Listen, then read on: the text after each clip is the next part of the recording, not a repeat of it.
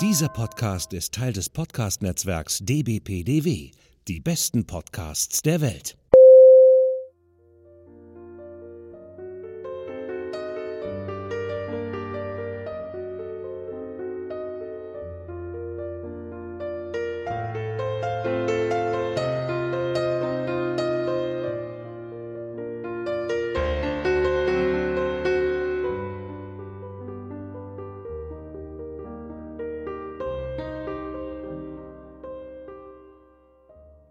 Willkommen zu einer neuen Folge von By Lady zusammen mit Lara Hallo. und mit mir, Britt-Marie. Hallo. Und dies wird eine besondere Folge, nämlich eine Spezialfolge zu unserem Themenmonat 1992. Jetzt werdet ihr sicher auf der anderen Seite des Mikrofons sitzen und euch fragen, 1992. Moment. Und so ähnlich ist es uns auch gegangen, denn wir sind ja Mitglied des DBPDW, des Podcast-Netzwerks Die besten Podcasts der Welt. Und da haben wir uns überlegt, dass es doch eine schöne Sache wäre, wenn wir von allen Podcasts, die mit im Netzwerk sind, versuchen, eine Folge für Oktober auszurichten, die das gleiche Thema hat. Und da kam nach einiger Diskussion das Thema 1992 oder das Jahr 92 auf. Und die meisten fanden, das wäre eine super gute Idee, wenn wir einen Themenmonat zu 1992 machen. Dann saßen wir dann da und haben überlegt, verdammt nochmal, was machen wir denn jetzt? Denn 1992 ist definitiv 200 Jahre zu spät. Egal wie wir es drehen und wenden, auch mit ganz viel Liebe. Ich habe dann geschaut, ob es vielleicht irgendwie eine Verfilmung gibt oder eine Serie oder irgendwas. Aber mit 92 haben wir da nicht wirklich was gefunden. Aber mit ein bisschen Schummeln bekommen wir das hin. Denn wir werden uns heute darüber unterhalten, tatsächlich, was Jane Austen im Jahr 92 gemacht hat, aber eben 1792. Ja, und äh, wie gesagt, diese Folge ist also Teil unseres Themenmonats 1992. Das heißt, im Oktober könnt ihr bei allen unseren Podcast-Kollegen euch umtun und könnt schauen, was die Tolles an Themen gefunden haben, was zu diesem Oberthema passt. Und am Ende dieser Folge werde ich ja auch noch ein bisschen was zu erzählen. Und wir empfehlen euch aber natürlich klar, dass ihr euch da auch alle äh, Folgen anhört, die da für diesen aktuellen Monat entstehen. Kommen wir aber zurück zu unserem Thema. Mhm. Also 1792, es hat wunderbar insofern gepasst, als dass 1792 tatsächlich ein Jahr war, in dem Jane Austen recht umtriebig war. Sie war zu dem Zeitpunkt 16 Jahre alt und hat mit Leslie Castle ihre ersten Schritte in das Schriftstellertum gemacht, für das man sie heute kennt. Leslie Castle ist ein Werk, das aus zehn Briefen besteht, der Anfang eines Briefromans und Teil der sogenannten äh, Juvenilia sind, also ihrer Jugendwerke. Und diese Juvenilia sind in drei Notizbüchern überliefert. In diesen Notizbüchern sind, wie gesagt, die ersten Werke, die sie mit elf und zwölf geschrieben hat, bis hin zu ihren Werken mit 17. Also das sind drei Notizbücher, die überliefert sind, in denen eben alle möglichen Dinge drin stehen, die sie zwischen 11 und 17 geschrieben hat und die heute eben als Jugendwerke gelten oder als erste Schritte in die Schriftstellerei, bevor sie dann die Romane herausgegeben hat, die wir kennen oder geschrieben hat, die wir kennen. Und in diesen Notizbüchern sind kleine Theaterstücke, Gedichte, moralische Texte, kleine Romananfänge, wie jetzt eben besagtes Leslie Castle, Briefe, also alle möglichen Dinge, die man halt vielleicht mal versucht, wenn man so schaut, ob man denn Talent hat, um zu schreiben. Und man merkt bei vielen Dingen auch ganz deutlich, dass sie sehr stark beeinflusst wurde von den Dingen, die sie zu dem Zeitpunkt gelesen hat.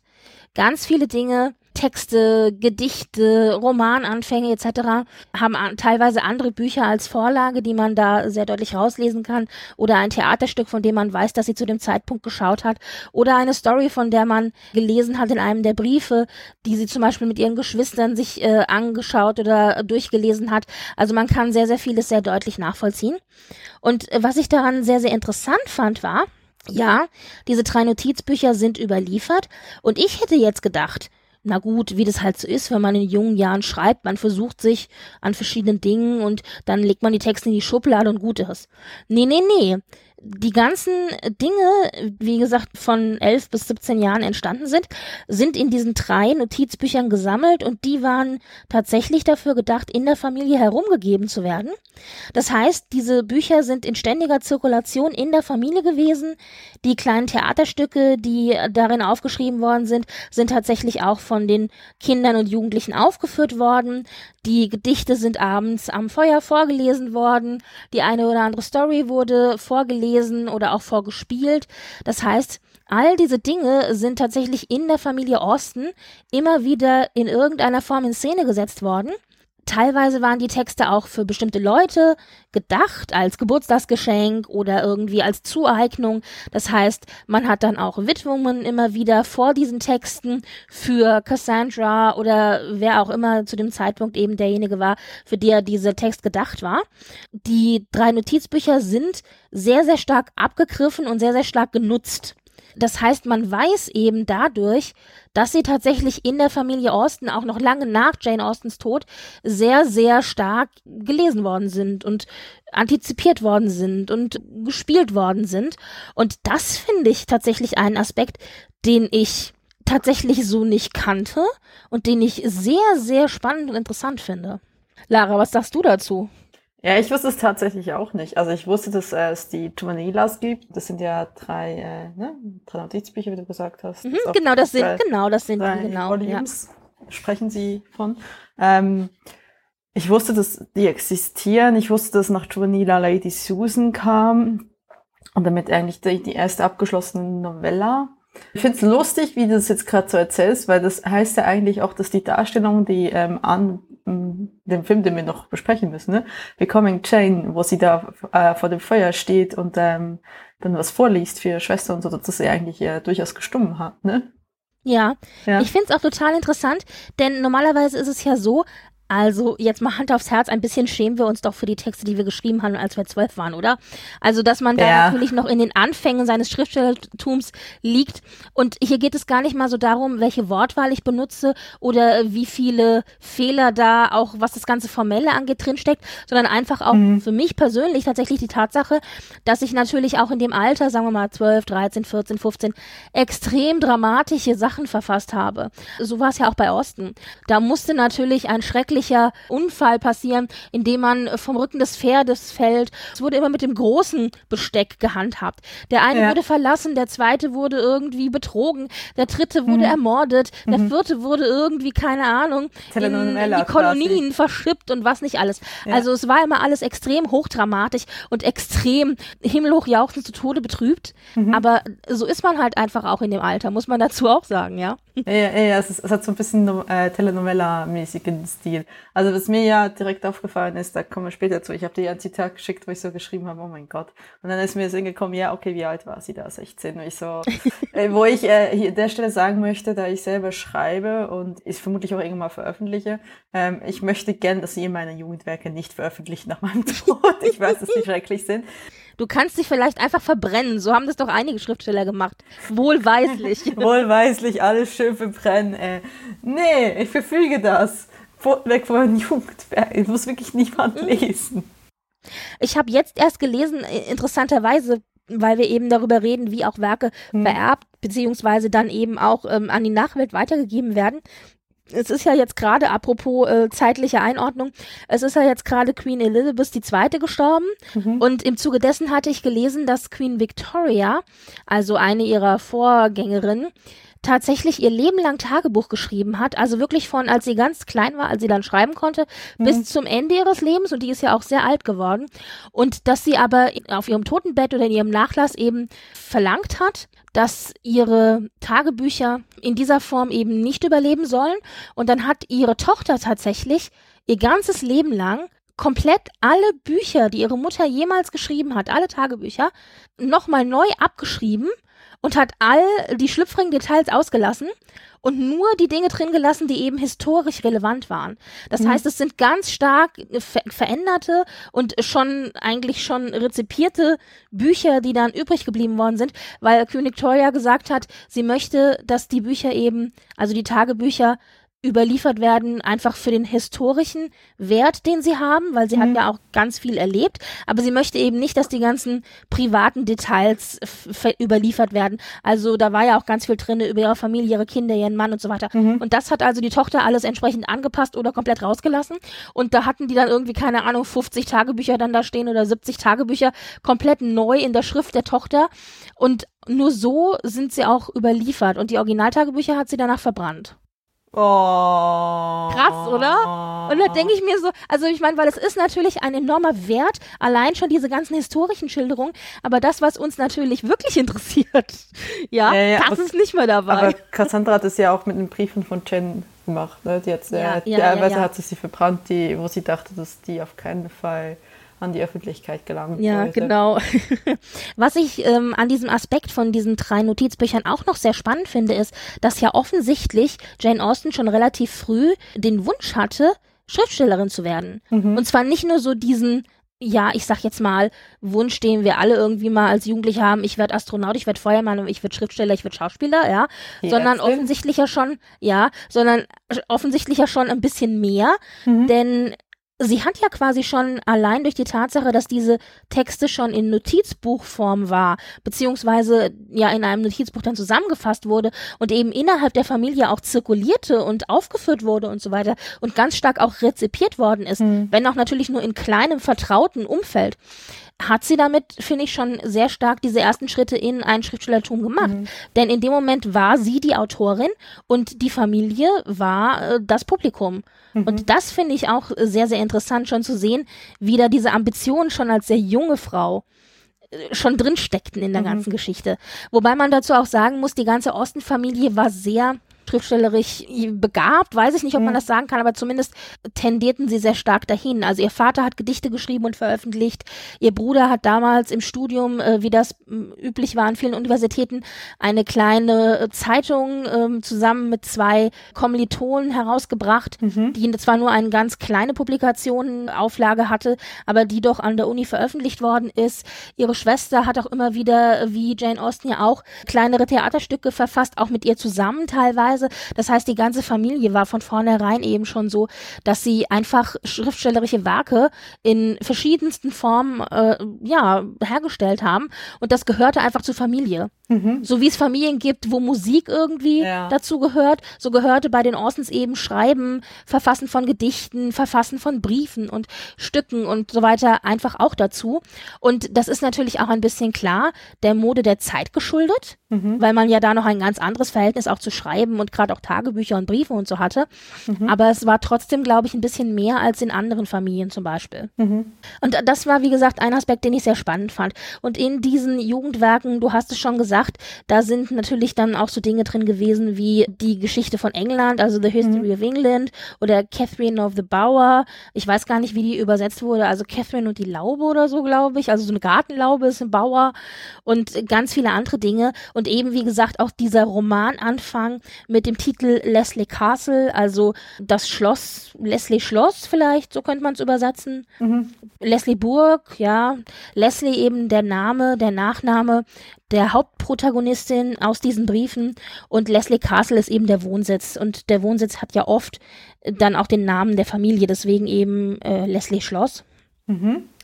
Und interessant ist vielleicht noch zu sagen, die drei Notizbücher sind tatsächlich, ich habe es ja schon gesagt, überliefert und äh, liegen heutzutage in der British Library in diesen drei äh, Bänden, wie gesagt, oder in diesen drei Notizbüchern. Zwei der Notizbücher, der zweite Band und der dritte Band, sind in der British Library und der erste Band ist in der Bodleian Library in Oxford. Und man kann sich, man kann sich auf der Seite der British Library, das ist das Schöne, die British Library ist da sehr gut aufgestellt, tatsächlich auch einzelne Seiten aus diesen Notizbüchern anschauen. Und sehr schön finde ich da zum Beispiel auch die Zusammenfassung, weil es sehr, sehr kurz ist, haben sie das komplett eingestellt von die Geschichte von England, was ja ein bisschen so eine satirische Paraphrasierung auf die Geschichtsbücher dieser Zeit ist oder auf ein ganz konkretes Geschichtsbuch. Und das ist insofern ganz nett, weil Jane Austen die Texte oder den Text geschrieben hat und ihre Schwester Cassandra hat äh, dazu Bilder verfasst. Mhm, das heißt, es mhm. ist also eine bebilderte Geschichte von England, ja. was das irgendwie nochmal sehr hübsch auch anzuschauen macht. Da schmeiße ich euch den Link in die Shownotes, da könnt ihr euch ja vielleicht mal durchklicken und wie gesagt auch einige Auszüge aus den anderen Notizbüchern euch angucken ja, kommen wir zurück zu Leslie Castle. Also, Leslie Castle, ich habe es schon gesagt, ist ein Briefroman oder der Anfang eines Briefromans, der aus zehn Briefen besteht, die von einer Handvoll Personen verfasst worden sind, die untereinander sich schreiben.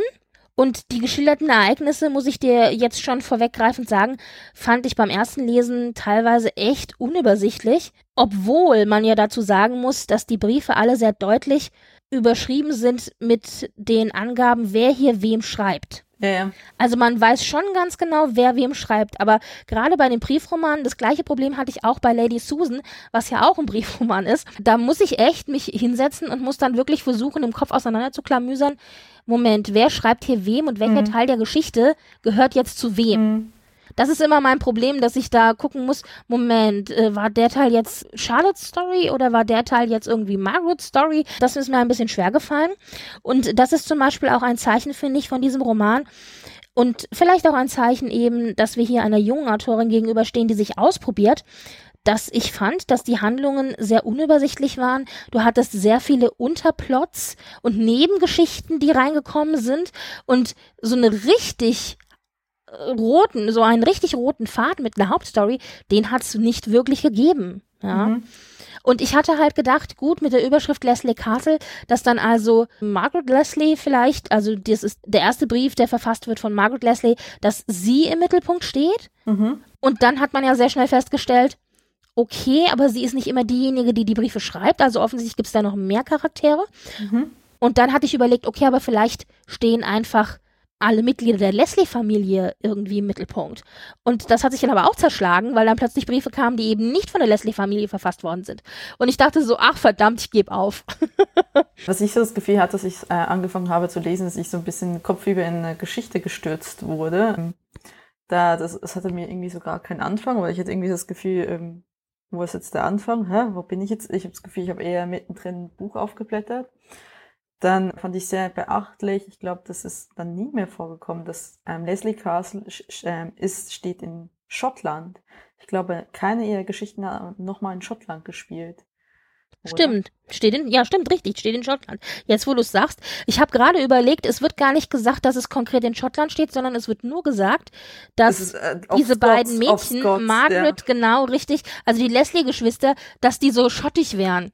Also muss es in Schottland sein, ist schon richtig, ja. Ja, ja, und die, ähm, ganz am Anfang sagt sie ja die McKinnons, die McGunnons, die Mac, Mac, Mac, Mac. Ja, Mac, aber Mac. das heißt ja noch nichts, aber gut. Ja, ja, ja, genau, klar. Aber ich glaube, da hat sie sich so ein bisschen drüber lustig gemacht. Und mhm. ähm, was auch noch so ein Punkt war, sie sagt ja, dass die neue Frau von, von ihrem Vater, dass die ja quasi wie viele Meilen gefahren ist. Und da dachte ich schon, das kann nicht. Zu viele.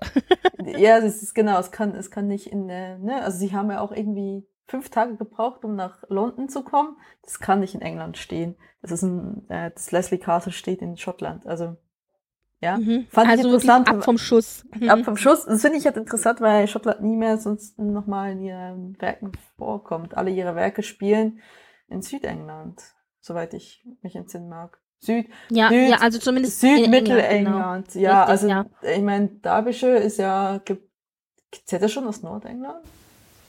Keine Ahnung, aber auf jeden Fall in England. Das heißt, ja. und, äh, in einen, sagen wir mal, in verhältnismäßig normalen Abständen von London.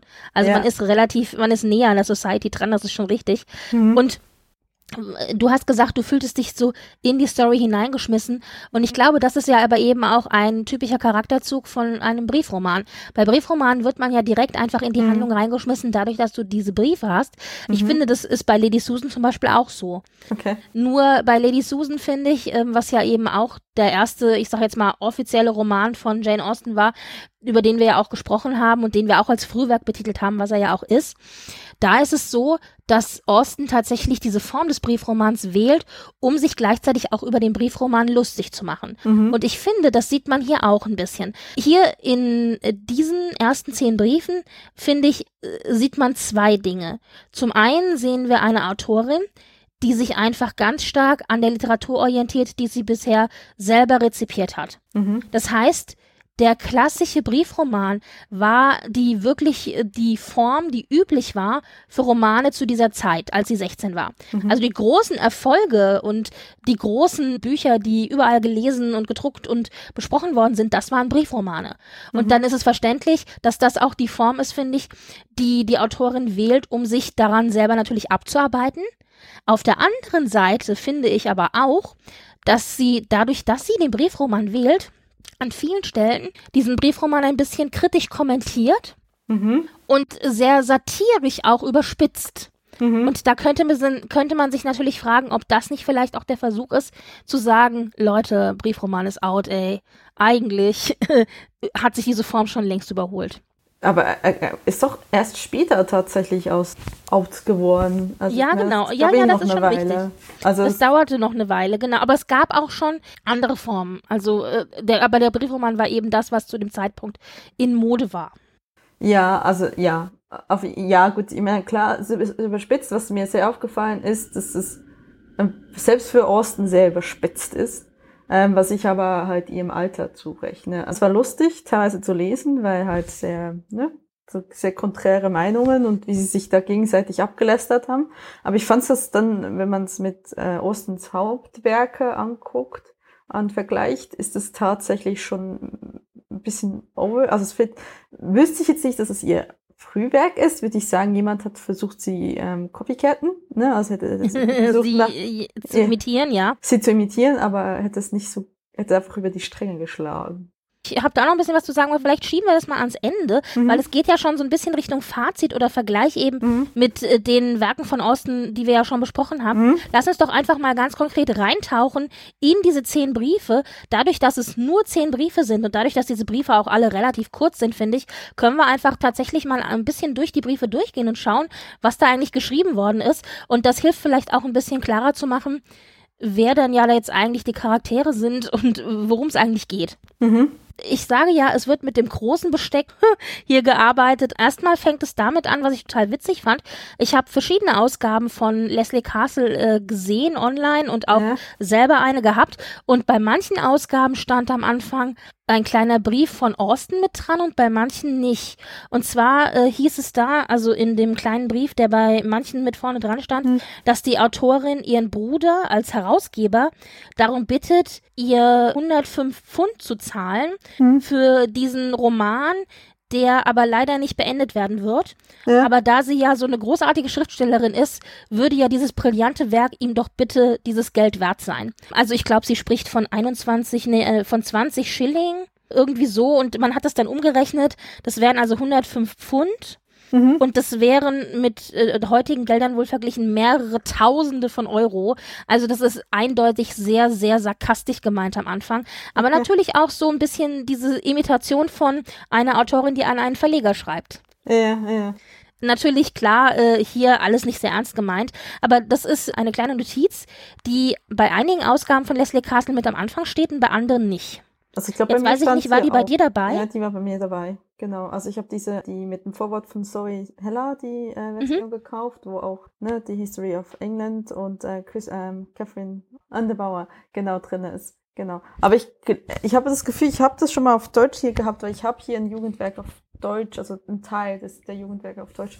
Äh, also die Jugendwerke werden meistens ja zusammengefasst. Also meistens ja. hast du die Jugendwerke in einem Band zusammen und da ist dann eben drin Leslie Carvel, Catherine Bauer, äh, The History of England, Meistens, weil die sind so kurz oder so kurze Fragmente nur, mhm. dass es meistens nicht ausreicht für einen Band. Also da musst du in einen Band schon mehrere Dinge reinschmeißen, mhm. damit es eben ein Band auch wird.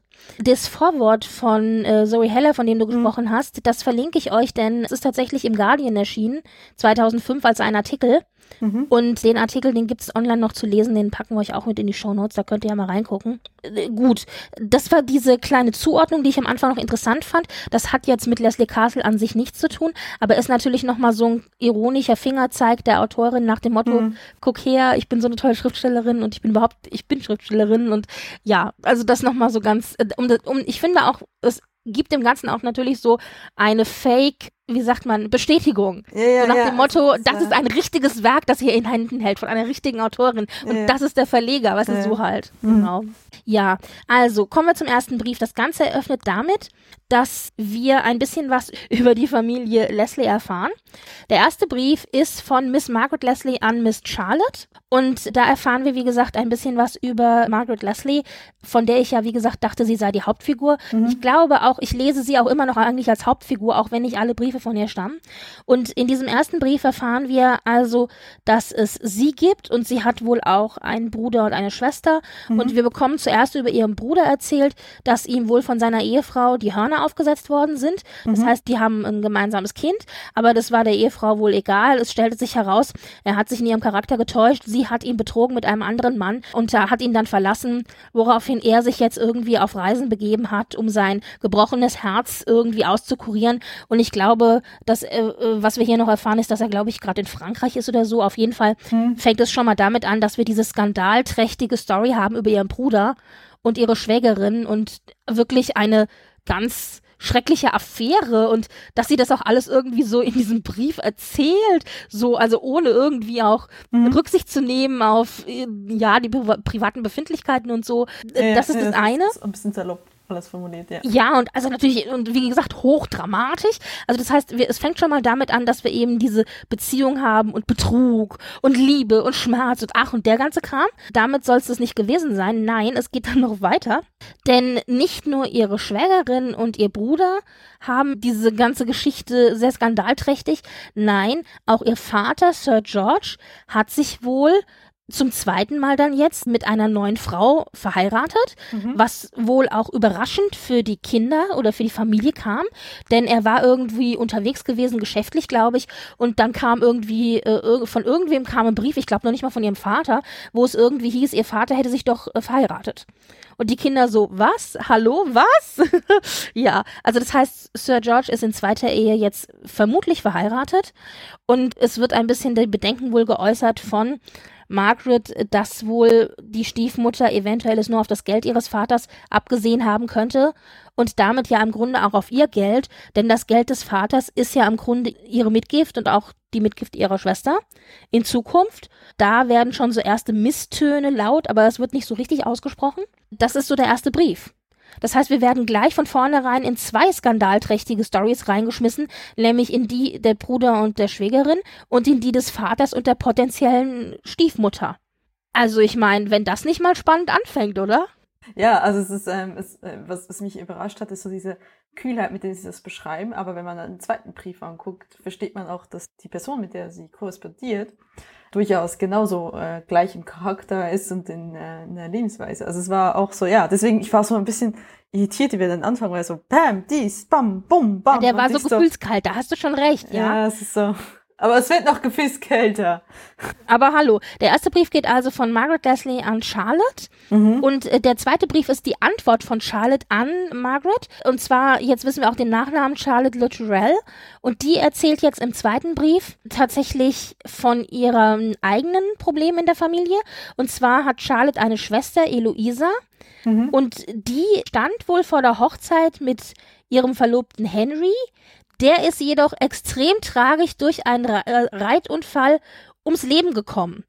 Also äh, nee, er ist quasi, also sie schreibt, während er noch stirbt, quasi. Ne? Genau, ne? also er ist, genau, während des Briefes stirbt er. Also sie, er hat halt einen, einen schlimmen Unfall, Reitunfall gehabt. Ihre Schwester ist völlig am Boden zerstört, total aufgelöst, kann irgendwie mit ihren Gefühlen gar nicht umgehen, weint die ganze Zeit und liegt da nieder auf dem Bett und kann sich kaum aufraffen und ist wirklich völlig am Boden zerstört, dass ihr potenzieller Ehemann, vor, also die haben quasi, die Hochzeit wäre so in einem Tag oder so gewesen. Das mhm. war wirklich so kurz vor der Hochzeit eben diesen Unfall hatte und ihre Schwester Charlotte, von der man ja jetzt gedacht hätte, ja Mensch, dann tröste doch deine Schwester oder so, die macht sich den ganzen Brief über eigentlich nur Gedanken ums Essen, denn sie musste für die Hochzeit wohl das ganze Essen vorbereiten und hat halt erzählt, ich habe wochenlang gebraten und gekocht und gedämpft und Fleisch und Suppe und ich habe mich diesem diesem ganzen dieser ganzen Aufgabe habe ich mich mit der größten Hingabe gewidmet mit und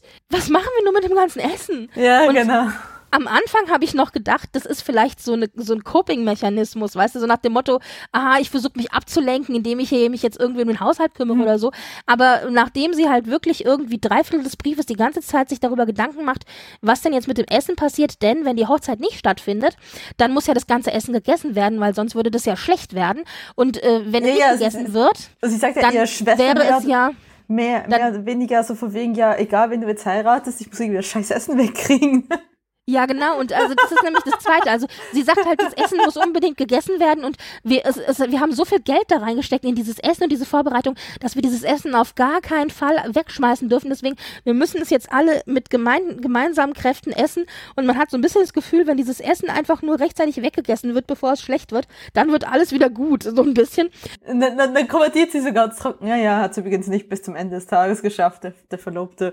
Genau. So und dann aber, das ist also wirklich so, diese ganze ganze Story mit dem Verlobten ihrer Schwester und dass es ihrer Schwester so schlecht geht, ist irgendwie so eine halbe Seite. Ja. Und zwei Seiten geht halt die ganze Zeit nur um das Essen und ihre Sorgen um das Essen.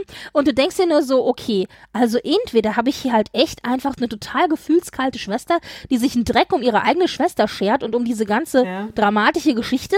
Oder es ist jemand, der halt irgendwie gar nicht so richtig in der Lage ist, mit seinen eigenen Gefühlen klarzukommen und sich deshalb in so eine Geschichte mit dem Essen stürzt. Aber wir merken recht schnell, nein, Charlotte Dodgel ist einfach eine doofe Schwester. Oder? Also ich finde, es ist eine unheimlich unsympathische Heldin hier im Brief. Also ja, also ich weiß nicht, die, es ist aber auch, ähm, ne, wie heißt die andere? Die Margaret ist ja auch irgendwie so ein bisschen sehr Ja, Margaret Leslie, genau.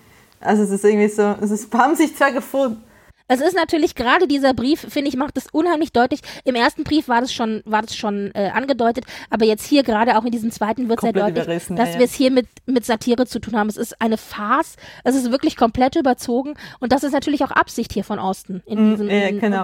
und, und diese Art von, von satirischem Überspitzen, richtig ganz krass übers Ziel hinaus, das haben wir durch alle zehn Briefe hindurch. Genau, aber das ist aber so sehr überspitzt, dass es schon ein bisschen atypisch ist für Osten. Also Osten war ja immer schon sehr satirisch und man kann das gerne rauslesen, aber so krass.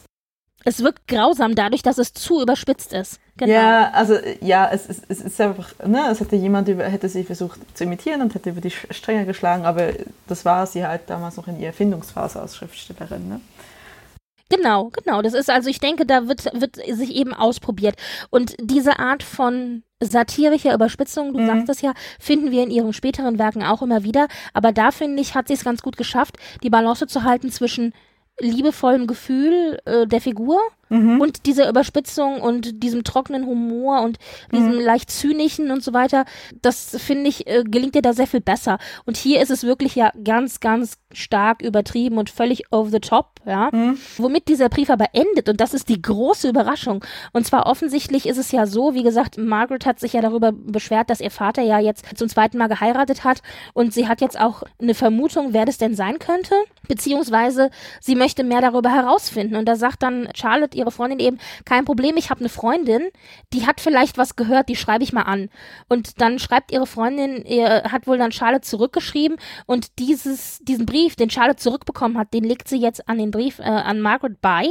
Und da stellt sich heraus, besagte Freundin hat nämlich Charlotte geantwortet, ja Charlotte, ist ja interessant, dass du mich just nach Sir George Leslies Hochzeit fragst. Ich kann dir da eine ganze Menge drüber erzählen, stellt sich nämlich heraus, ich war dabei.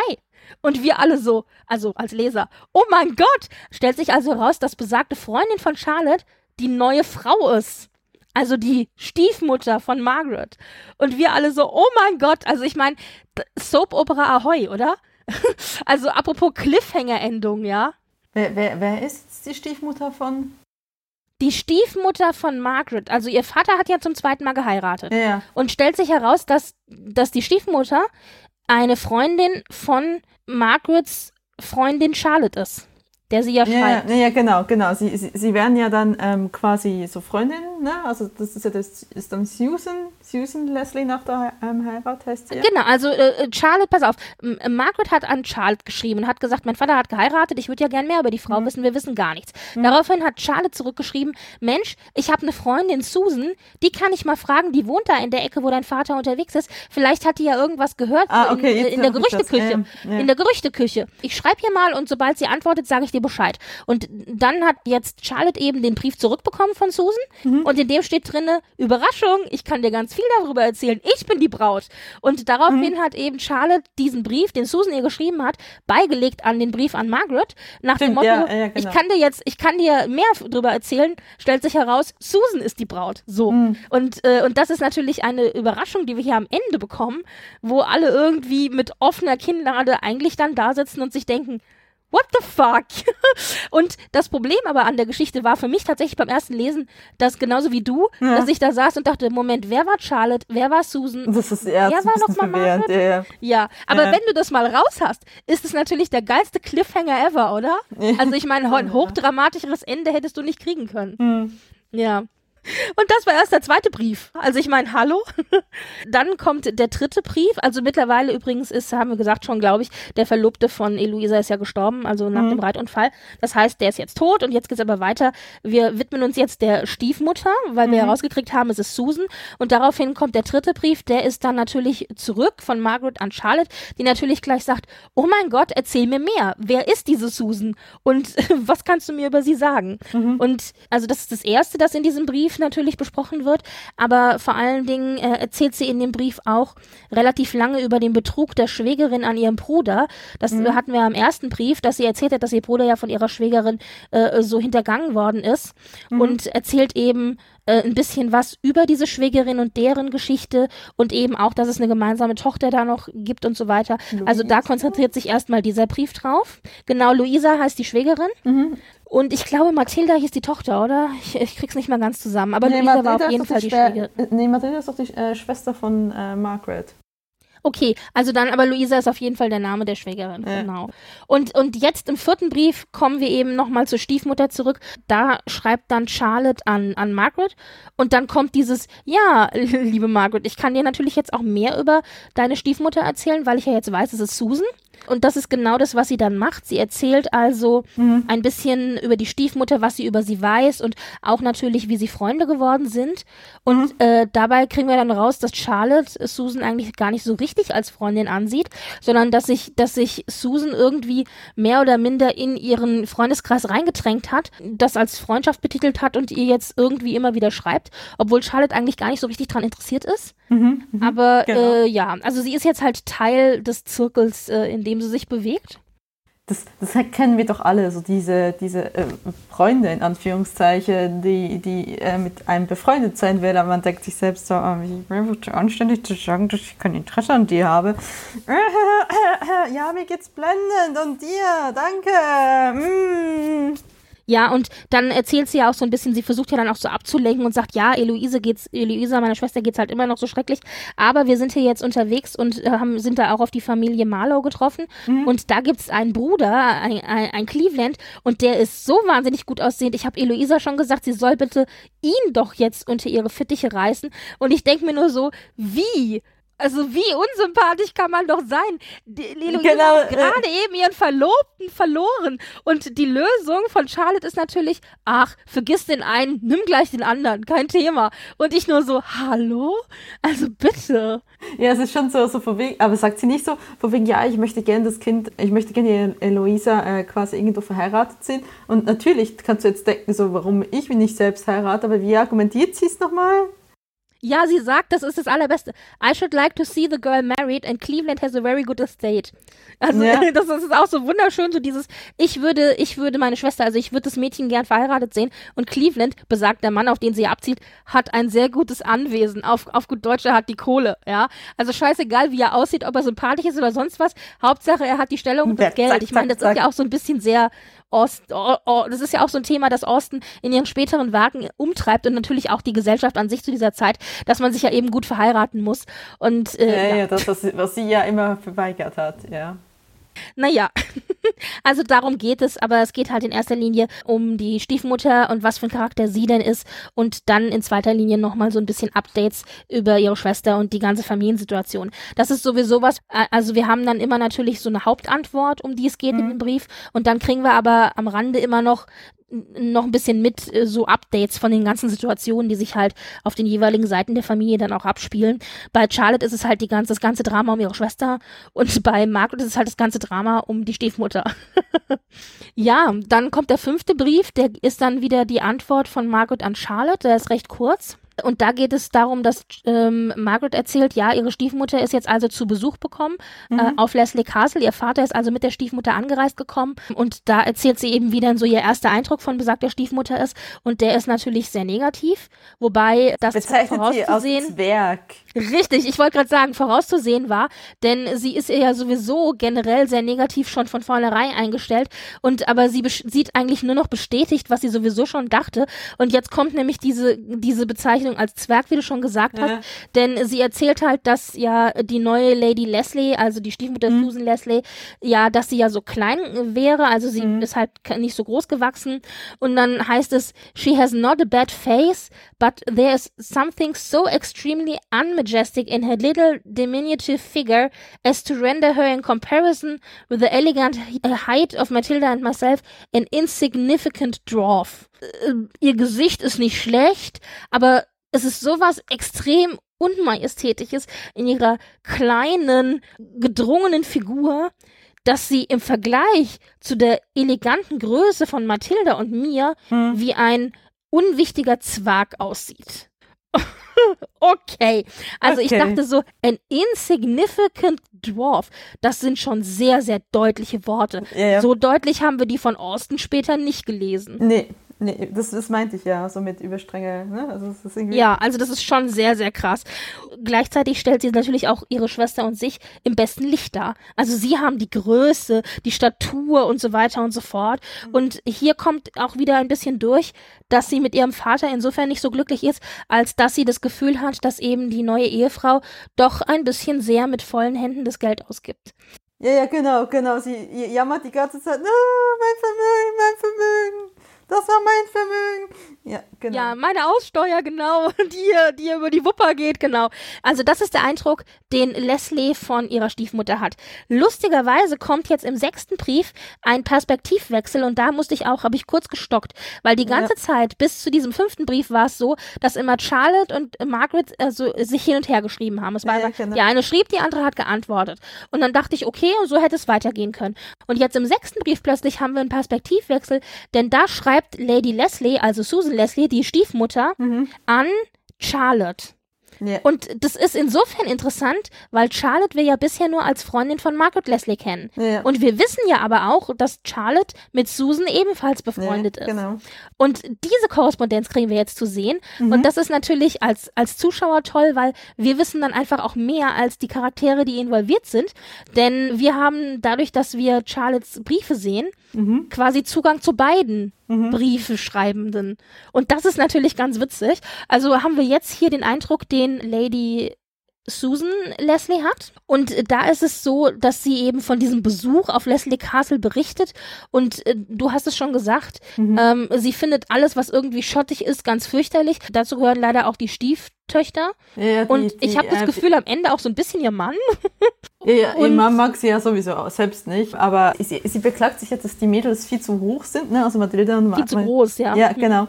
Viel zu groß sind. Aber ich, ich weiß nicht mehr, was für einen Vergleich sie dort sieht. Nee, sie sagt nur, sie sind zu groß. Aber was sie später noch sagt, ist, und das fand ich auch sehr, sehr krasse Worte, dass sie sagt, äh, I found a little humor Pratt. Also ich finde, sie sind halt verzogene Gören. Mhm. Ja, das sagt sie ganz deutlich. Und ich dachte so, wow. Und dann kommt eben dieser Satz, wo du schon gesagt hast, und sie sind irgendwie schottig. Also, mhm. äh, sie sagt es so schön, these girls have no music but Scotch airs, no drawings but Scotch mountains and no books but Scotch poems, ja. Also, sie haben irgendwie keine, äh, da geht's ja auch klar auf die Erziehung ein. Wir erinnern uns ja auch an die Diskussion in Stolz und Vorurteil, als es ja darum geht, was muss eine gebildete, junge, elegant, in sich abgeschlossene Frau denn alles können? Mhm. Mhm. Sie muss Klavier spielen können, sie muss malen können, sie muss Gedichte schreiben können. Und darauf bezieht sich, glaube ich, auch diese Kritik, dass eben dann äh, die Stiefmutter sagt, also diese Mädels, die haben keine Musik, die haben nur skottische äh, äh, äh, äh Liedchen und äh, keine, mhm. mhm. keine, keine Bilder, die sie malen, sondern nur schottische, Mount, äh, schottische Berge und auch keine, Book, keine Bücher, keine äh, literarisch hochwertigen, die sie lesen, sondern nur schottische Gedichte. Ja, mhm. und dann kommt als Abschluss, ich hasse alles, was schottig ist. Und so, okay, da ist sie ja auf diesem schottischen Schloss total gut aufgehoben, ja. Ist, und ist, sie, sie, schreibt doch irgendwo sogar auch, dass sie ähm, Oder kommt das später, dass sie so viele Kilometer gefahren ist, nur ja, um ja, so enttäuscht zu werden? Später. Ja. Genau, genau. Das kommt später. Aber genau darum geht es. Und sie erzählt jetzt eben in diesem Brief, wie schrecklich sie das doch da auf diesem mhm. Schloss findet und alles ist zugig und, und irgendwie alt und also sie ist höchst enttäuscht. Und dann hat sie gedacht, na gut, wenn sie schon vom Schloss so enttäuscht ist, vielleicht hat sie ja dann noch gute Gesellschaft und stellt dann fest, nee, die Töchter sind auch doof. Dann hat sie irgendwie noch geschrieben, ich liebe es ja, mich stundenlang schön zu machen und mich herzurichten. Der, genau, in der Toilette, einen halben Tag in der Toilette zu sitzen. Aber für wen sollte ich mich hier denn schön machen? Und das Lustige daran ist natürlich, dass sie mit dieser Aussage, von der sie ja noch denkt, dass die so toll wäre, ja. eigentlich im Grunde uns als Leser klar macht, dass sie auch nichts anderes ist als eine narzisstische Dame, die zu viel Wert aufs Äußere legt. Ja, klar.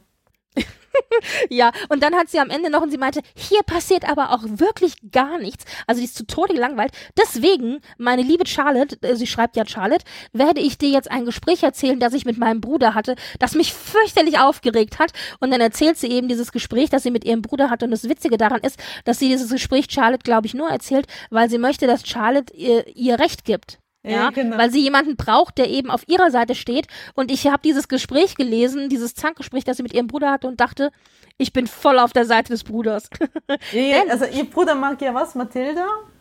Ja, pass auf, Dennis stellt sich heraus, ihr Bruder William mhm. äh, hat sich ein bisschen in Mathilda, also in eine der Stieftöchter ver verknallt mhm. und, und macht ihr so ein bisschen den Hof und flirtet so ein bisschen. Mhm. Und davon ist Susan natürlich überhaupt gar nicht begeistert und versucht halt jetzt in einem Gespräch mit ihrem Bruder so ein bisschen herauszukitzeln, wie er denn die Dame so findet. Und sie möchte aber eigentlich, glaube ich, habe ich das Gefühl, dass er halt was Negatives sagt. Denn mhm. sie sagt dann so, ja, also wie findest du denn die beiden, die beiden Mädels? Und er so, ich finde sie unheimlich unheimlich nett und sympathisch. Und dann sagt sie, ja, aber sie sind doch schon sehr, sehr groß gewachsen und ihre Gesichter sind auch nichtssagend und einfach. Und der so, nein, das sind die hübschesten Frauen, die ich je gesehen habe. Und die so, ja, aber also wirklich auch intelligente Konversation betreiben, hm, nicht wirklich, oder? Sie versucht ja immer, das so aus ihm rauszukitzeln. Und ja. er widerspricht ja aber die ganze Zeit. Und am Ende läuft es eben darauf hinaus, dass sie dann sagt, ja. Keiner von denen ist hübsch nicht mal mein eigener Mann. Und ja, so, das ist, du musst genau, das, ist das. Diese Argumentation ist die beste, weil sie sagt nämlich noch so, ja, das liegt halt in der Familie. Ich meine, mein Mann ist ja auch nicht der hübscheste. Und dann ihr Bruder noch so, du hast deinen Mann gerade erst geheiratet, willst du mir etwa erzählen, du findest deinen Mann hässlich? Und sie so, na ja, also gut aussehend ist er nicht. Und ich dachte so, what the fuck, ja? Und dann, sagt er noch so, dann sagt er, sagt ihr Bruder, glaub so, ja, von wegen, ja, äh, Männer können nicht Männer über ihr äh, ähm, ähm, also ne, können nicht die Schönheit von Männern beurteilen. Ja, genau, genau. Und sie sagt so, du musst mir doch recht geben, er ist hässlich. Ja, ja, und ich dachte so, also ich meine, noch deutlicher, die Anklage der Töchter bewahrheiten, dass sie den Mann wahrscheinlich nur wegen der Kohle geheiratet hat, ja. als so kann man eigentlich nicht, ja? ja. Und das Ganze endet dann aber darin, das finde ich eigentlich noch einen schönen Schlusspunkt von diesem Streitgespräch, dass sie halt sagt, ja, gut, die sind halt super groß gewachsen und ihre Gesichter sind auch nicht so schön, aber du musst mir doch wirklich recht geben, sie haben kaum Farbe im Gesicht. Und da geht's eben darum, dass ein bisschen gerötete Wangen und so, das war ja auch ein Schönheitsideal. Und dann sagt sagte, ja, aber immerhin das bisschen Farbe, das sie im Gesicht haben, nachdem sie vielleicht einen schönen Spaziergang gemacht haben oder so, das ist ihre eigene. Und die ist echt. Und dann hat sie sich super beleidigt gefühlt, weil er ihr wohl damit vorgeworfen hat, dass sie wohl so sich so stark anmalen würde, sprich Rouge tragen würde und dadurch eben nur diese rote Wangen hätte. Genau, sagt das nicht Margaret, dass sie das genau, stark Rouge genau. ist? Genau. Das ist nämlich das super Witzige an der Geschichte, weil wir nämlich vorher in einem anderen Brief in so einem Nebensatz schon lesen, also Susan, äh, also die neue Stiefmutter, ja. das ist eine, die trägt immer total viel Make-up und immer total krass viel Rouge. Ja. Und das ist wohl was, was mehrfach dann noch wiederholt wird, dass sie eben immer so viel Rouge tragen würde. Und, äh, und in diesem Brief ah. aber haben wir ja ihre Perspektive und sie sagt dann, also Charlotte, du kennst mich doch. Ich trage kein bisschen Rouge. Auf mein Leben würde ich niemals Rouge tragen. Und ich saß dann da so und hab, also es ist schon sehr ironisch alles. Äh, nee. Ich habe ein bisschen gelacht, ja. ja, also dieses Streitgespräch war großartig. Aber ich bin ein bisschen befremdet. Ich, da haben wir uns schon drüber unterhalten. Ich weiß, dass es für diese Zeit normal ist, aber es ist schon eine sehr komisch verwickelte Familienkonstellation, wenn die zweite Frau meines Vaters, die ja im Grunde jetzt meine Stiefmutter ist, ja. wenn deren Bruder mein potenzieller Ehemann werden würde. Ich meine, gut, es bleibt in der Familie und sie sind nicht blutsverwandt. Also es ist jetzt nicht so, als würde man seinen Cousin heiraten. Das ist nicht so viel Genmaterial da. Was sollen wir denn tun? Wir müssen. Gott, da ist ja nichts. Da sind ja nur Berge und Flüsse. Und wenn da mal ein Mann Schafe. vorbeikommt, wir nehmen ihn. Schaf und Kühe. ja, genau. Naja, also das war dieser sechste Brief, der so ein bisschen diese normale Abfolge, die wir bisher hatten, aufgebrochen hat. Weil wir eben hier dann so äh, Susan Leslie hatten, die Charlotte geschrieben hat. Dann kommt der siebte Brief. Der ist von Charlotte dann zurück als Antwort an Susan Leslie. Ja. Mhm. Äh, nee, Entschuldigung, nicht an, an Susan Leslie, äh, an Margaret, entschuldige. Also jetzt sind wir wieder im gewohnten Rhythmus. Charlotte antwortet Margaret. Mhm. Und ähm, im siebten Brief geht es darum, dass sich Charlotte äh, sehr, sehr amüsiert darüber, dass sie zwei gegensätzliche Briefe gekriegt hat. Genau, weil Charlotte eben sagt, also ich habe sowohl deinen Brief bekommen als auch den Brief von deiner Stiefmutter und ich finde es total spannend zu sehen, wie eifersüchtig ihr gegenseitig auf die entsprechende Schönheit der anderen seid. Ja, äh, genau. Wäre es nicht einfacher, wenn wir einfach als Frauen zusammenstehen würden hm. und als Mutter und Tochter uns gegenseitig bewundern würden? Und von dieser Geschichte ausgehend erzählt sie dann eben über sich und ihre Schwester Eloisa, von der wir erinnern uns, die ja immer noch äh, zu Tode betrübt ist, weil ja ihr Verlobter gestorben ist, ja. Und sie, und sie haben und dann, mittlerweile nach Bristol Bristol geschleppt, ne? Richtig, genau. Und äh, um sie da eben abzulenken mit Gesellschaft und so weiter, aber es geht immer noch um ein bisschen ums Essen, weil sie erzählt dann nämlich, ja, also ich war immer die Tochter meiner Mutter und habe mich eben auf die Dinge gestürzt, die mir persönlich gefallen haben und wo ich ein Talent für hatte. Und das war eben Essen zu bereiten, Rezepte lesen und alles, was irgendwie mit Essen und Küche und Haushalt zu tun hatte. Und meine Schwester Eloisa, die war immer die Tochter unseres Vaters und die hat sich eben auf so Dinge konzentriert wie Musik und gesellschaftliches Leben und Präsentieren in der Gesellschaft und so weiter. Ich finde es so witzig, wie sie das darstellt, weil eigentlich sie sich ja damit auch selber, finde ich, in keinem guten Licht darstellen lässt. Also ich meine, das sind beides lustigerweise beides Dinge, die ja eine Frau haben sollte. Also sie sollte gut einen Haushalt führen können und sie sollte aber auch sehr gut am Klavier sein. Also weißt du, so am besten beides. Gut in der Küche und am Klavier. Und, äh, und hier haben wir das eben sehr stark geteilt in diesen beiden Schwestern. Und sie meinte, am Anfang waren wir da sehr eifersüchtig und konnten irgendwie nicht übereins kommen, wer denn jetzt von uns die bessere ist. Und jetzt, wo wir aber erwachsen sind, ist es so, dass wir uns gegenseitig für unsere beiden jeweiligen Talente bewundern. Und stellt sich dann aber raus, ist wohl doch nicht so. Nee, also ich, ich erzählt sie nicht irgendwas von Klavierspielen, von wegen, dass er da so Anmerkungen gibt und das würde ja nur genau. bedeuten, dass, dass, dass jemand das toll findet und wenn man halt einfach Klavier spielt, weiß man, dass das Anweisungen sind, wie ein Stück gespielt werden soll. Ja, ja, ja, ja. also sie, sie meinte, okay. immer wenn Eloisa spielt, dann, dann saß ich da und habe immer ganz laut geklatscht und abgerufen, bravo, bravissimo. Ich meine, so viel könnte man noch, äh, wenn aber dann encore, da capo, allegretto, con expressione, poco presto. Ja, ja, also die ersten, so. die ersten vier, die waren noch okay, aber die restlichen waren halt so Klavieranweisungen, wo ich noch so dachte, okay, meine liebe Charlotte, du entpuppst dich hier gerade als doof. Tut mir leid, aber es ist so. Ja, ja, ist richtig nicht wissend, ja.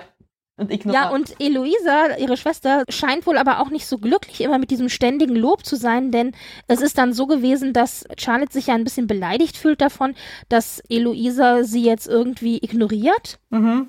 Und jetzt muss ich aber, ignoriert sie sie hier schon, weil sie sich verliebt hat? Nein, hier ist sie noch am Trauern, oder? Das kommt erst später, glaube ich. Ja, äh, kann sein, ich habe das Buch nicht neben mir liegen.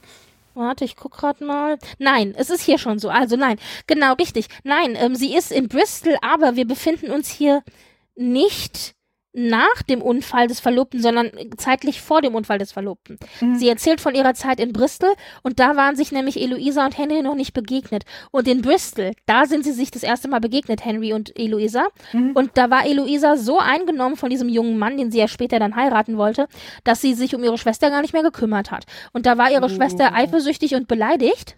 Mhm. Und hat einfach ähm, gesagt, ja, also wenn die mich ignoriert und mich nicht mehr für meine tollen Pies und mein tolles Essen lobt, dann werde ich sie auch nicht mal für ihre Musik loben, weißt du, so ganz äh, auf so wirklich Kindergartenebene.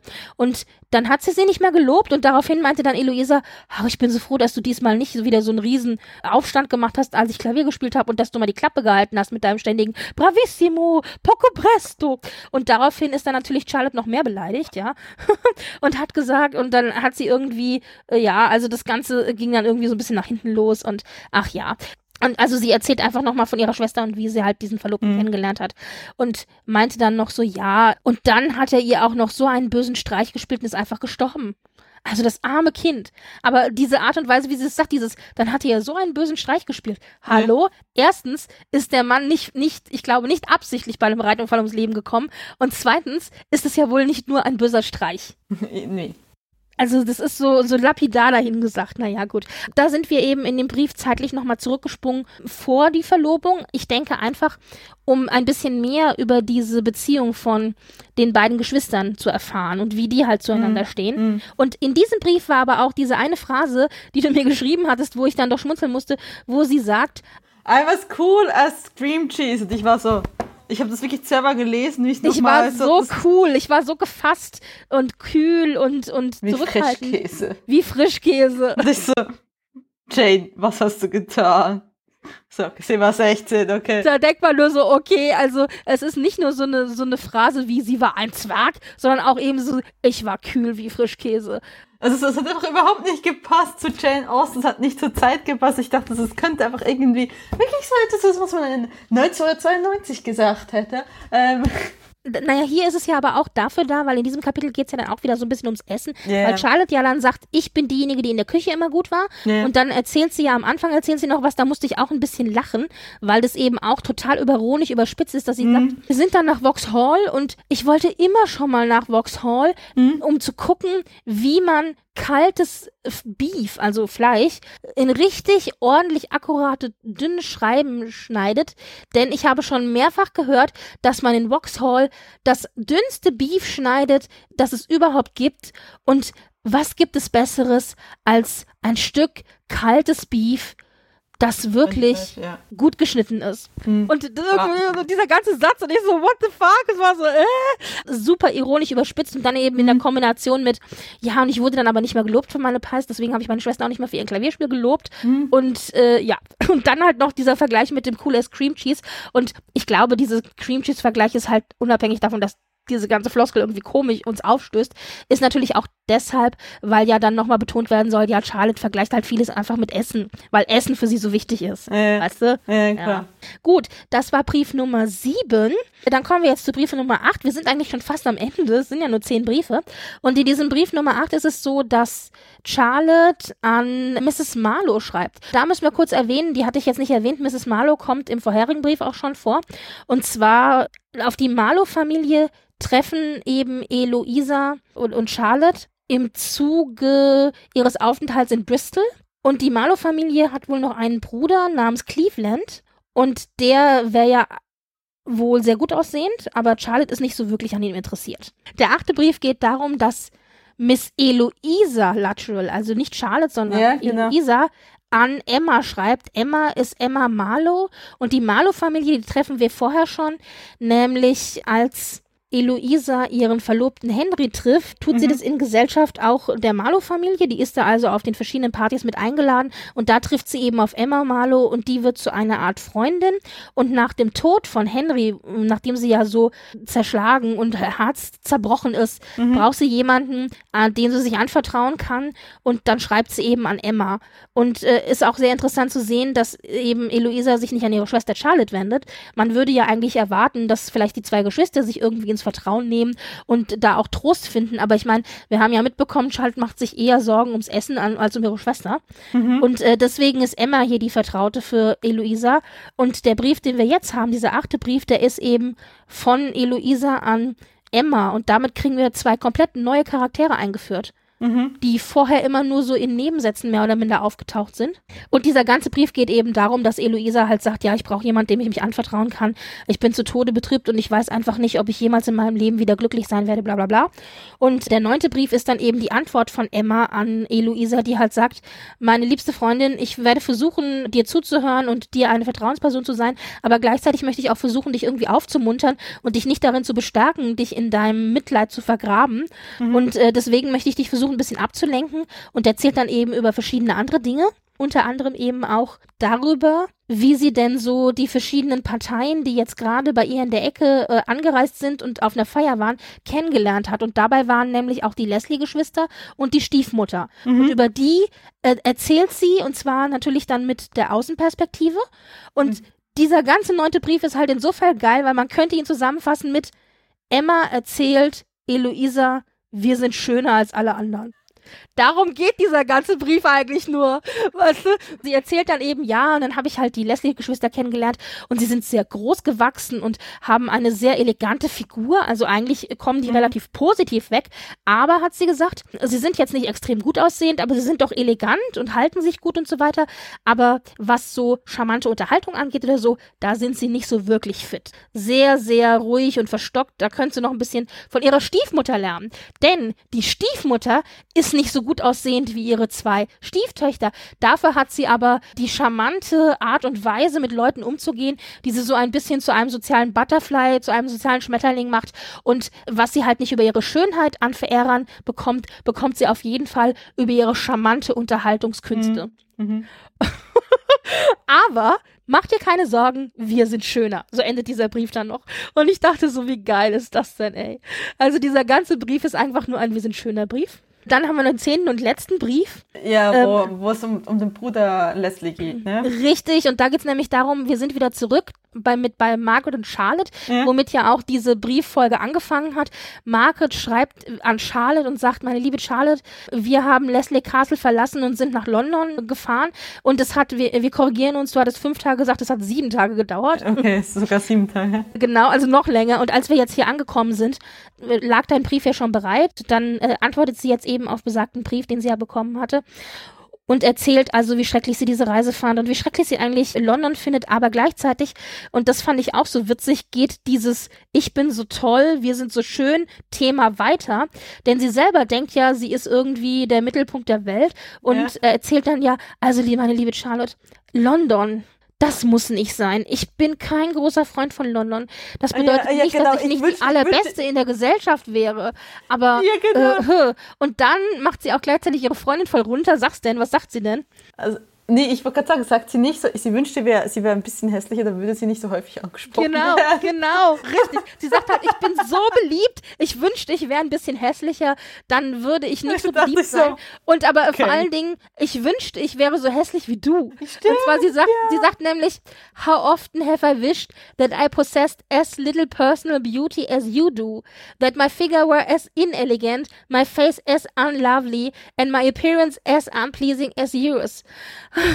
But ah, what little chance is there of so desirable an event I had und dann bla bla. Also auf jeden Fall, wo sie eben sagt, wie oft habe ich mir gewünscht, dass ich genauso mhm. wenig persönliche Schönheit wie du besitzen würde, mhm. dass meine Figur genauso inelegant wäre wie deine mhm. und mein Gesicht genauso nicht liebenswert wie deines und mein ganzes Auftreten genauso unwillkommen wie deins. Yeah. Und ich denke so, also, ja, äh, liebe, liebe Margaret Leslie, wir wussten, du bist nicht nett. Aber du wirst immer nicht netter. Immer unnetter. Es ist also das ist ja wirklich unverschämt. Ja, ja, es ist wirklich unverschämt. Naja, und also sie stellt sich halt als so sozialer, äh, als sozial äh, äh, jemanden dar, der eben hochwertig. Richtig, der ganz viele Verehrer hat und den alle wollen. Ja, ja, genau. Und dann gleichzeitig sagt sie aber, ach, wie viel mehr würden die Männer mich noch wollen, wenn ich auch noch die Juwelen tragen würde, die mir eigentlich zustünden würden. Ah. Zustünden. Und dann erzählt sie nämlich von ihrer Stiefmutter, die ja die ganzen, den ganzen Schmuck tragen würde, nicht nur mhm. ihren eigenen, sondern auch Schmuck, den ihr Vater äh, der Stiefmutter mhm. geschenkt hat und mhm. auch Schmuck, der ja eigentlich der Schmuck von Margarets Mutter ist, den ja dann die Stiefmutter quasi geerbt hat. Und sie meinte, wie nett wäre es doch, wenn meine Stiefmutter uns mal den Schmuck anbieten würde, dass wir den zum Ball tragen könnten, aber das macht diese doofe Kuh natürlich nicht. Also sinngemäß. Da beschwert sie sich dann noch darüber, so okay. Und das Ganze endet dann darin, ja, genau, mit, ähm, äh, ne, mit Navos, also mit. Ähm Na, es kommt noch eine kleine Überraschung am Ende, dass nämlich Margaret, also sie, sie selber, die ja jetzt hm. so begehrt ist, dass sie sich verliebt. Und zwar in Cleveland und stellt sich raus, hatten wir ja schon erwähnt, Cleveland ist der Bruder von Mrs. Marlowe, also von Emma Marlowe. Ja, ja, genau. Und das ist der Mann, der Charlotte äh, Eloisa hinschustern will, damit sie sich über Handrebe hinwegtröstet. Genau. Genau. Aber Eloisa will ihn ja nicht, weil sie ist, hängt ja noch immer noch an ihren toten, äh, fast Ehemann, genau. Aber Cleveland ist wohl so toll, dass sich also Margaret Hals über Kopf in ihn verliebt. Ich denke mal, hätten wir noch zehn Briefe mehr, würde sich jetzt alles darum zehn drehen, wie Margaret wahrscheinlich versucht, Cleveland äh, in ihre Fänge zu bekommen. Sie, und das Lustige ist aber noch, man sieht ganz genau, wie egozentrisch und auf sich selber zentriert Margaret einfach ist. Die dreht sich einfach die ganze Zeit um ihren eigenen Fixstern, denn sie sagt ja, Cleveland ist so großartig, er sieht nicht nur toll aus, er hat auch die besten Kommunikationskünste. Ich meine, ich habe ihn nie sprechen hören, aber ich habe mir in meinem Kopf eine Unterhaltung mit ihm ausgemalt, äh, in der er so distinguiert und, und vornehm war. Vornehmer hätte kein anderer Mann sein ah. können. Und so ist er auch. Und ich denke mir nur so, hast du mir eben gerade erzählt, du hast dir eine komplette Unterhaltung mit ihm ausgedacht und bist jetzt davon überzeugt, dass er so ist, obwohl du keine Ahnung hast, ob er wirklich so ist? Ich habe das Gefühl halt, sie ja, äh, interpretiert halt, ja, sie interpretiert halt ganz viel rein und baut sich da halt so einen Mann zusammen, mhm. den sie von außen gut mhm. aussehen findet, mhm. aber mit dem sie halt noch kein Wort gesprochen hat, ja. Und jetzt versucht sie die ganze Zeit, ihn wieder zu treffen. Auf der einen Gesellschaft hat sie ihn getroffen, obwohl er ja kein Wort mit ihr geredet hat. Und jetzt war sie auf anderen Gesellschaften, da ist er aber nie da gewesen. Und jetzt versucht sie halt äh, noch auf eine Gesellschaft zu kommen, wo er auf jeden Fall da sein wird. Gleichzeitig mhm. kriegen wir dann in einem Nebensatz noch zu hören, dass ihr Vater die ganze Zeit wohl sp am Spieltisch sitzt. Also da offensichtlich auch irgendwie mhm. Geld die ganze Zeit ausgibt, wo, wo, wo man so denkt, so, äh, und dann ruft sie ja auch, ah, my poor fortune. Ja, Where ja. are thou by this time? Also, hoch, mein, mein, mein Vermögen, wo wirst du bei dieser Zeit, wenn ich mal heirate, denn überhaupt sein? Wirst du überhaupt noch da sein? Und ach, also, ganz, also sie ist offensichtlich auch nur auf sowas bedacht. Genau, und dann erzählt sie noch, dass äh, ihr Bruder Leslie quasi da unten angekommen ist in Neapel, äh, römisch-katholisch wurde Genau, weil wir entsinnen uns, der Bruder, den wir aus dem ersten Brief ja. kennen, der ja von seiner Frau betrogen wurde und der dann nach Paris gereist ist, um dem Ganzen zu entkommen. Und jetzt ist er in Italien angekommen, genau. Und in Italien hat er offensichtlich sein Glück gefunden. Was hat er nochmal gemacht? Er ist, er ist zum Papst gegangen und seine erste Ehe wurde annulliert und dann hat er eine neapalische äh, Frau geheiratet. Ne Neapolitanisch, genau. Neapola Was? Wie? Neapolitanisch. Neapolitanische Frau geheiratet. Und lustigerweise hat seine Ex-Frau jetzt quasi dasselbe gemacht und einen neapolitanischen Mann geheiratet und sie haben jetzt quasi ein Haus nebeneinander. Und ich ja, und beide so, sind zum äh, römisch-katholischen Glauben übergetreten. Genau, ich dachte mir so, äh, Moment, ihr lebt Haus, Haus an Haus, Ex und, und also, also, also, also, ist, es, ist es so ein Vierer? Ist es so eine, ist es, ist es eine Vierer-Geschichte? Ja, ich, oder vielleicht ist es auch einfach eine Zweiergeschichte und die betrügen ihren neuen Partner. Also es ah, klang auf jeden Fall alles sehr seltsam. Aber auch dieses, sie sind nach Rom gereist, sind dann halt gerade mal, haben die Religion gewechselt. Nachdem sie jetzt katholisch sind, konnten sie auch ihre Ehe annullieren lassen. Und jetzt sind sie quasi wieder neu verheiratet und leben nebeneinander und sind die besten Freunde. Ihr müsst uns unbedingt besuchen kommen. Genau, genau, genau. Also es, ist, es, ist, es war so es wird äh, immer wie absurder, okay. Also spätestens an dieser Stelle kippt die Satire in eine absolute Farce über. Es ist also wirklich, ach, es ist total lächerlich. Vielleicht hat sie ja deswegen aufgehört, dass sie so dachte, okay, es war jetzt Wahrscheinlich, ja. Margaret Leslie endet das Ganze ja dann mit, wir würden ja gerne dann unseren Bruder besuchen kommen, das wäre doch mal toll. Und daraufhin hört man dann aber Lady Leslie, also unsere Stiefmutter, die hat gesagt, sie will definitiv nicht reisen. Und hier kommt nämlich dieser Kommentar, den du gesagt hattest. Ähm, Lady Leslie sagt, dass nichts sie auch nur reizen würde daran, eine Reise nach Italien zu machen. Sie wäre schließlich schon einmal in ihrem Leben dumm genug gewesen, eine lange Reise auf sich zu nehmen, von vielen, vielen Hunderten von Meilen, um zwei Leute aus einer Familie kennenzulernen und die nur eine Enttäuschung hat, war. Hat festgestellt, genau, dass es am Ende nur eine große Enttäuschung war.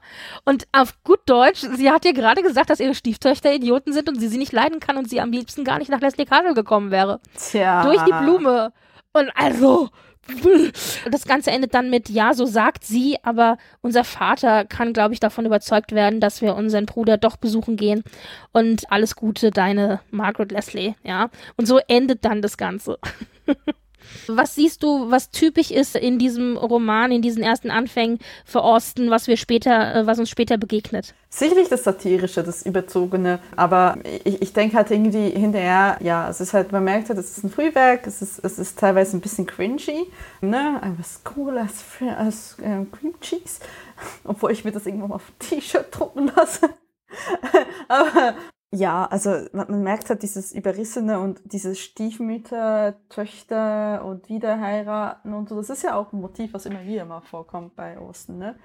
wenn ich mich recht entsinne. Und mhm. dementsprechend zum Beispiel Lady Susan, das ist ja auch nochmal ein Thema. Und da, da merkt man schon, da ist schon Osten dahinter, aber es ist halt wirklich ein bisschen too much. Also für, ja. im Vergleich zu ihren Hauptwerken. Was ich verstehe, also ich, meine ersten Geschichten sind auch too much. Ich habe letztens noch mal reingeguckt, dachte, ich sage ja, ich verfüge, dass die nicht veröffentlicht werden, weil, ähm, hallo? Jeder darf seine Jugendleichen haben. Ich finde auch, also es fehlt Stringenz, eine klare rote Linie. Sie verzettelt sich sehr stark. Es ist zum Teil wirklich zu stark übertrieben, mhm. wobei dieses die ironische Kritik, das sarkastische und auch mit mit Ironie viel zu arbeiten, das mhm. äh, hm. finden wir auf jeden Fall auch später. Aber später in ihren späteren Romanen findet sie das im Kleinen. Also diese mhm. ironischen Bemerkungen sind eben in ihrer kleinen Welt, während hier ja wirklich alles sehr groß ausgeweitet ist und auch in London spielt, in Irland spielt, in Italien spielt und so weiter weiter. Mhm. Grundsätzlich aber kann man hier, finde ich, schon einiges äh, sehen, was wir später bei der Erwachsenen Osten dann auch treffen. So Sachen wie auch Motive und zentrale Story-Anteile. Also zum Beispiel eben auch dieses Motiv der Geschwister, Schwestern. Ich meine nur Sense and Sensibility, ja. Mhm. Oder auch schon, oder zum Beispiel mit Margaret Leslie, die wir zwar nicht besonders mögen, aber doch eine Protagonistin, die sehr selbstbewusst ist, die auch rebellische Züge hat, die eigentlich nicht so ein typisches Weibchen ist, wie man sie aus dieser Zeit kennt. Das sehen wir wir in Elizabeth in Stolz und Vorteil, das sehen wir auch ganz deutlich in Emma. Ich finde zum Beispiel ganz viele Dinge hier haben mich sehr stark an Emma erinnert. Emma hat ja auch teilweise sehr unsympathische Züge, die wir hier in Margaret Leslie auch wiederfinden. Das heißt, es sind Dinge, die uns immer wieder begegnen und es ist interessant, sich hier schon ein bisschen anzugucken, wie so erste Samen gelegt werden, die dann später, nachdem sie ein bisschen mehr Erfahrung hat, auch ein bisschen besser schreiben kann, sich dann öffnen und Früchte tragen sollte man Leslie Castle lesen? Ich meine, es sind zehn Briefe, es ist nicht lang, es sind 20 Seiten oder was oder 25. Oh, wenn man das Interesse daran hat. Aber ich meine, letztendlich, es ist halt ein Jugendwerk, man muss es halt mögen. Es ist, steht nicht stellvertretend für das, was sie äh, ansonsten so geschrieben hat. Ich glaube, wenn man, wenn man auf dem Level wie wir Osten liest, ja. Gut. ja, also dann beenden wir das Ganze hier mit einer klaren Empfehlung. Ihr lest euch Leslie Castle mal durch, wenn ihr einfach ganz tief in Jane Austens Werke eindringen möchtet. Und das war das, was Jane Austen im Jahre 1792 angestellt hat und geschrieben hat. Mhm. 93 ist es dann in das Notizbuch eingetragen worden. Und das ist das, was wir zu sagen haben zu unserem Themenmonat Jane Austen im Jahre 92. Und wenn ihr dazu Fragen oder Kommentare habt, dann könnt ihr uns gerne schreiben, entweder über unsere Homepage bei lady.de oder über unseren Twitter-Account bei lady1 oder auch gerne per E-Mail an info at by-a-lady.de. Ja, die Striche habe ich jetzt einfach weggelassen, aber ihr, ihr, wisst ja schon Bescheid. Und dann möchte ich euch gerne noch unsere Kollegen äh, ans Ohr legen. Wir haben die Männer, die auf Videos starren, die verlorene Serien des Jahres 1992 behandelt werden, unter anderem mit Battletoads, Parkman und Raven. Dann haben wir die Scorpion und Battery Show, eine Late-Night-Show, die sich über Baywatch Staffel 2 unterhält. Dann haben wir im Gehörgang ihrer Majestät der James Bond Podcast, der den Roman Death is Forever von John Gardner besprechen wird. Und mit dem 90s Podcast, sehr passend auch natürlich das Jahr 92, über Werbespots aus dem Jahr sprechen wird. Hot Pink, der Klatsch und Glamour Podcast, den ich zusammen mit Kai mache, wird sich mit Skandalen aus den 90ern, insbesondere auch eben dem Jahr 92 beschäftigen. Skandale von Celebrities und Stars und Sternchen. Im Tropenhaus äh, kann man mehr über Batman, die animierte Serie, die Zeichentrickserie erfahren. Bei Jules Verne's Erben geht es um Alien 3. Die fantastische Antike wird das PC-Spiel Indiana Jones and the Fate of Atlantis besprechen. Und bei Zimmerlautstärke, dem Musikpodcast, wird über die Bravo-Hits gesprochen, was ich glaube ich sehr witzig finden werde. Gibt's übrigens immer noch. genau. Und die Rückspultaste befasst sich natürlich mit dem Jahr 92, einfach unter der schönen Überschrift Best of 1992, also das Beste aus dem Jahr 92. Und vielleicht können wir auch unsere Folge ein bisschen so überschreiben, das Beste aus 92, 1792. Ey, was cool as Cream Cheese. Das ist die beste Überschrift. Ja, Ihr Lieben, genau. das war unser Special zu den 92ern und wir hören uns das nächste Mal dann wieder mit einer regulären Folge von Bye Lady. Genau. Bis dahin. Macht's gut. Tschüss. Tschüss.